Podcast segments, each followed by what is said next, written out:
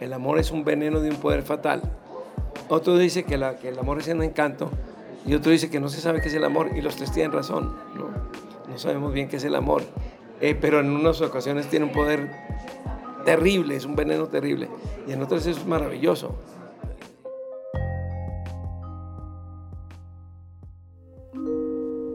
Corre la cinta. Dejamos rodar la historia completa. Segunda temporada. Jericó. Palabras de aquí y allá.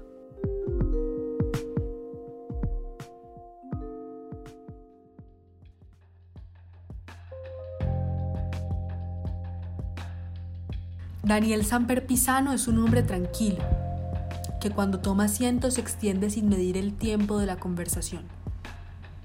En el Live Festival de Jericó nos sentamos con él y justo antes de la entrevista nos dijo que el término corre la cinta significaba algo con doble sentido en Bogotá. ¿Y ustedes pensaron que ese era horrible? ¿Qué quiere decir? No, eso no es corre la cinta. Eso es horrible. Ustedes creyeron que ustedes le agradecieron. Nosotros teníamos entre miedo y risas, cuando Daniel se burló de nosotros y dijo que era mentira, que corre la cinta no tenía ningún sentido oculto. no, mentira, no, no, no, Ay, ya, nos, ya nos estábamos replanteando acá todo nuestro proyecto. Después de la confusión, esto fue lo que conversamos con él. Bueno, Daniel, muchas gracias por estar con nosotros hoy.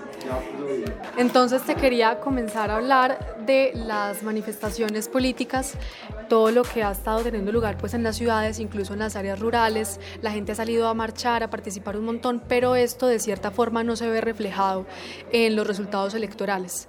¿Cómo podemos medir esto, digamos, desde el periodismo y desde la historia, que son dos de los campos en los que tú te empleas? Bueno, yo no creo que, que no se vea reflejado en los resultados electorales. Creo que se ha visto en, en ciudades como Bogotá, como Medellín también, como Santa Marta, dramática y positivamente. Eh, en fin, en muchas ciudades se ha visto reflejado.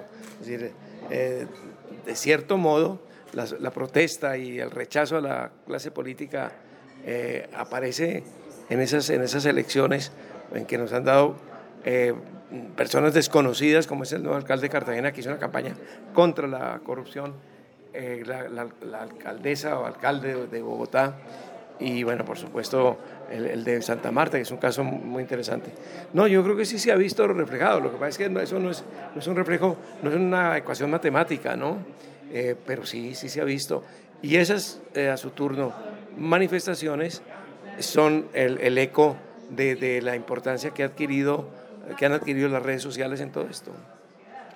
Y bueno, desde la sátira periodística, que es uno de los géneros que, que, tú haces y de hecho muy bien, junto a tu hijo también que lo, que lo desempeña, ¿cómo podemos ayudar a que estos mensajes se, se esparzan aún más? Porque es muy cierto lo que dices y se ha visto reflejado eh, pues estas manifestaciones políticas en, algunos lugares de, del país. Entonces, ¿cómo desde la sátira periodística contribuir a que esto, digamos, crezca?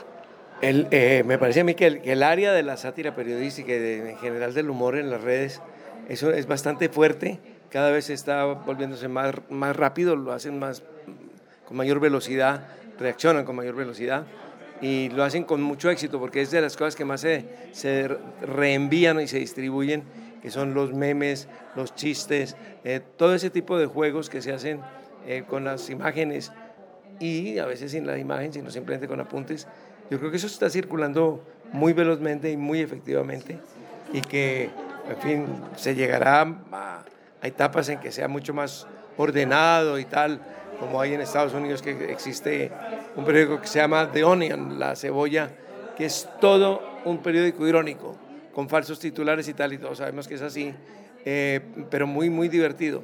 Algo de eso se, se, hará en Colombia también y hay varios eh, youtuberos, que, mi hijo, por ejemplo, que que han decidido utilizar eh, los nuevos medios para hacer ironía política.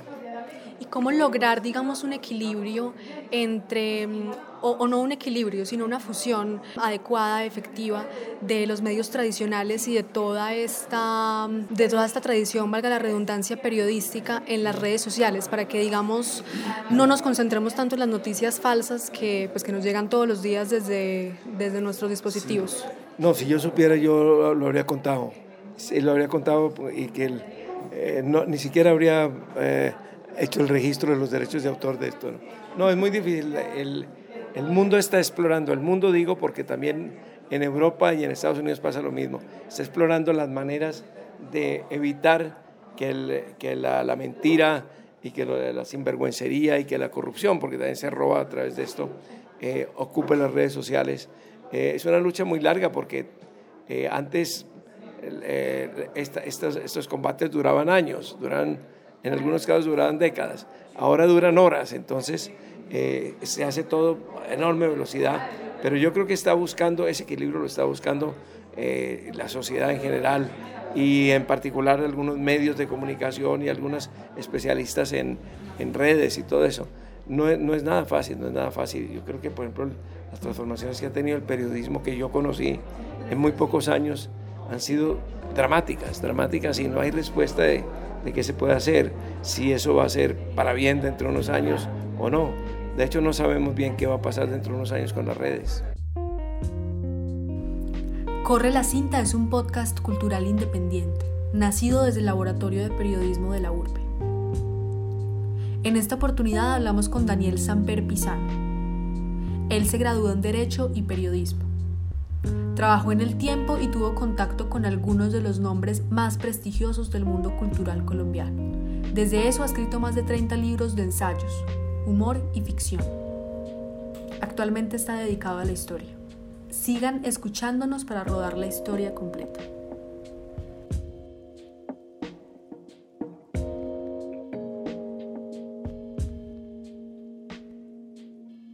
Bueno, y enfocándonos ahora un poco más en tu producción literaria, que has publicado más de 30 libros sobre diversos temas, ensayos, eh, historia desde también la sátira.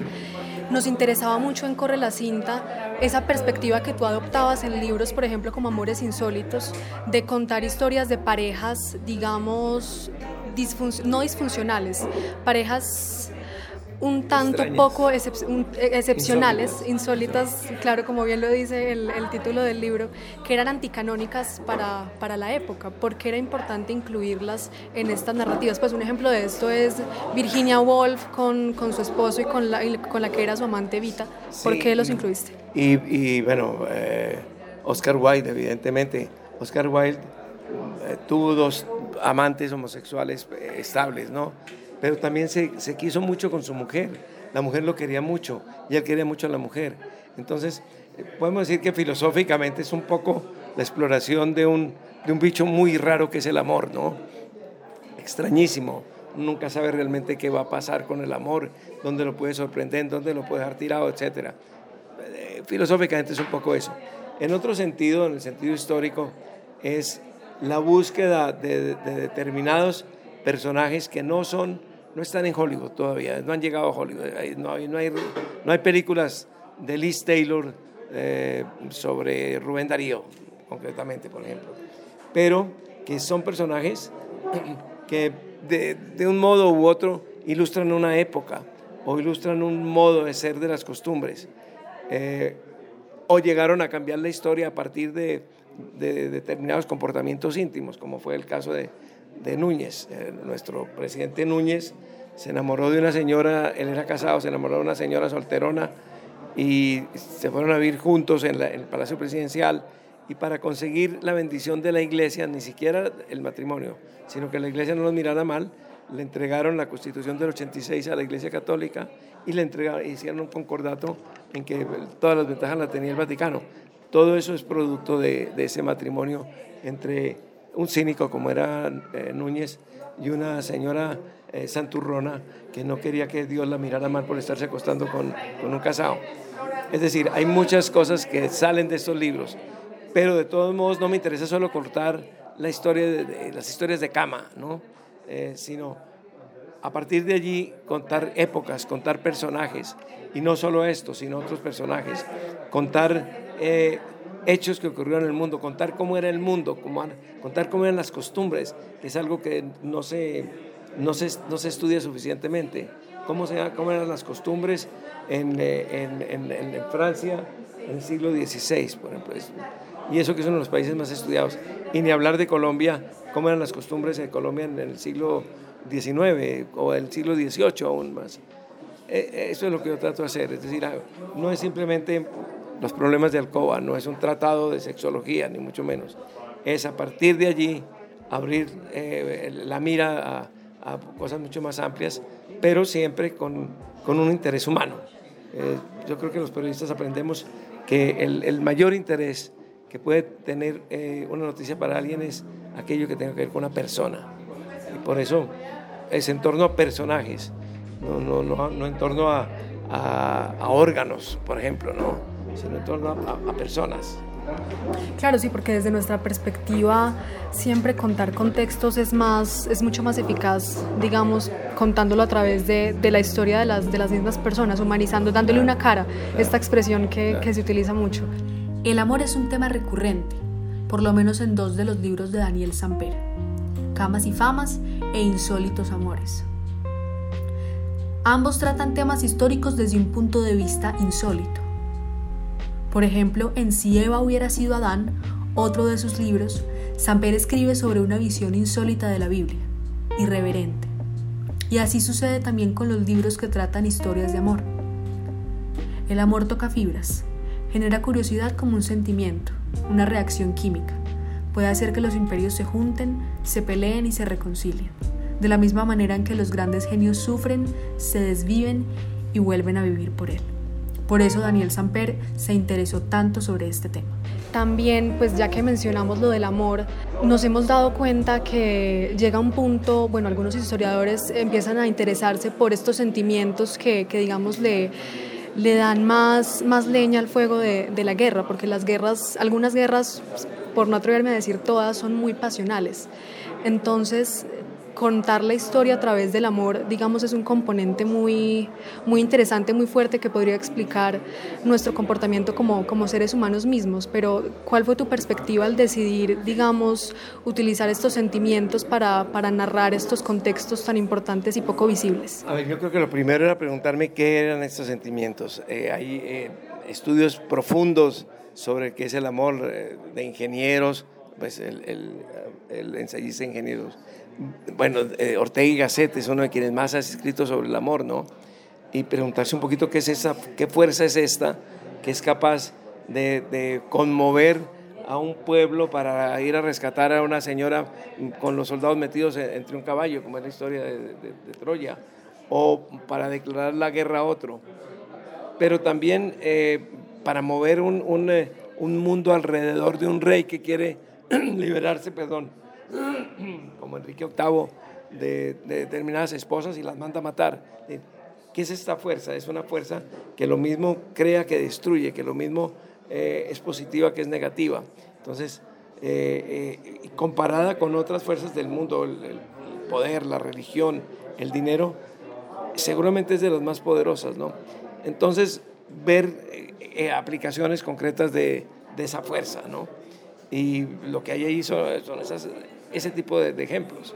Entonces, el de, el, de un, el, el, piloto más importante que hubo en Estados Unidos en la primera mitad del siglo XX, que fue el que atravesó solitario el Atlántico, que era Limber. Ustedes han oído hablar del hijo de Limber. Nunca, bueno, Limber. Él fue el personaje mundial o occidental, por lo menos, durante un tiempo. Y ese mismo señor eh, luego se eh, fue absorbido por, por las ideas nazis se hizo muy amigo de, de, Hitler y de los lugartenientes de Hitler que le ayudaban a hablar cosas de, aviación. Y finalmente cuando estalló la guerra, un poco antes de que sea la guerra, él se opuso, se oponía a la guerra, porque estaba haciendo, a veces sin saberlo, un, estaba haciendo el mandado a Hitler. Si Estados Unidos no hubiera entrado a la guerra, todos lo sabemos ya, eh, tendríamos un alemán en, en, el, en la alcaldía de Jericó. La historia sería completamente, sería completamente distinta. Y este, este señor, el Limber, que en su momento fue el tipo más importante que hubo en el mundo. Luego se fue rodando hasta el punto de que al final el que lo presentaban como el, ciudadano modelo, el padre modelo y el esposo modelo, se descubrió, 20 años de muerto, después de muerto, se descubrió que tenía tres familias clandestinas en Europa, de tres señoras que él había instalado en, en determinados sitios de Alemania, tenía hijos con cada una de ellas, dos o tres, y todos los años clandestinamente, secretamente las visitaba, sacaba a sus hijos a pasear a los parques y volvía. Los hijos no lo conseguían, no lo, no lo conocían como el, papá Limber, sino como el señor Carey o Carey. Y ese, ese lo conocimos bien solo 20 años después de muerto. No diría, pues es increíble tener oculta, no digo yo la, la, la época de los visigodos, sino ahora en el siglo XX, pues sí. Se vino a saber muchos años después de muerto él, cuando ya los hijos eran grandes y ellos mismos resolvieron contar la historia. De todas estas son cosas eh, que crecen al, a la sombra del amor, pero que tienen efectos políticos y de otra naturaleza muy grandes. Se podría decir que incluso una cosa que nos surge a nosotros, todo esto es que a veces ese sentimiento es muy inexplicable, o sea, lo que genera, se siente de una manera inexplicable y, y las repercusiones son, digamos, catastróficas, a veces milagrosas, pero pues inexplicables. Claro, es decir, hay, hay personas sensatas, razonables, serias, buenos ciudadanos que han asesinado a su mujer para poder ir con otra, con otra mujer. Eh, eh, enseguece, el amor enseguece, el amor... Yo pongo tres, eh, tres citas en, en, el libro, una de las, de las cuales es, bueno, las tres son de zarzuela, pero una de las cuales es algo que dice un personaje, un cura en una zarzuela que dice, el amor es un veneno de un poder fatal. Otro dice que, la, que el amor es un encanto y otro dice que no se sabe qué es el amor y los tres tienen razón, ¿no? No sabemos bien qué es el amor, eh, pero en unas ocasiones tiene un poder terrible, es un veneno terrible y en otras es maravilloso. Sin el amor no se podrían hacer muchas cosas. Sin el amor no habría seguramente poesía, solo habría poesía épica que no es, eh, es un poco aburrida. Pero no tendríamos ni, los más bellos sonetos de Quevedo, ni los, ni los poemas de, de Neruda, ni los de Lope de Vega, sin el amor nada de eso existiría, ¿no? Al mismo tiempo nos habríamos ahorrado muchas guerras, ¿no? Daniel, muchas gracias por estar con nosotros hoy en, Corre la Cinta y esperamos que te termine de ir bien en tu estadía en Jericó. Estoy seguro que así será. Corre la Cinta. Dejamos rodar la historia completa.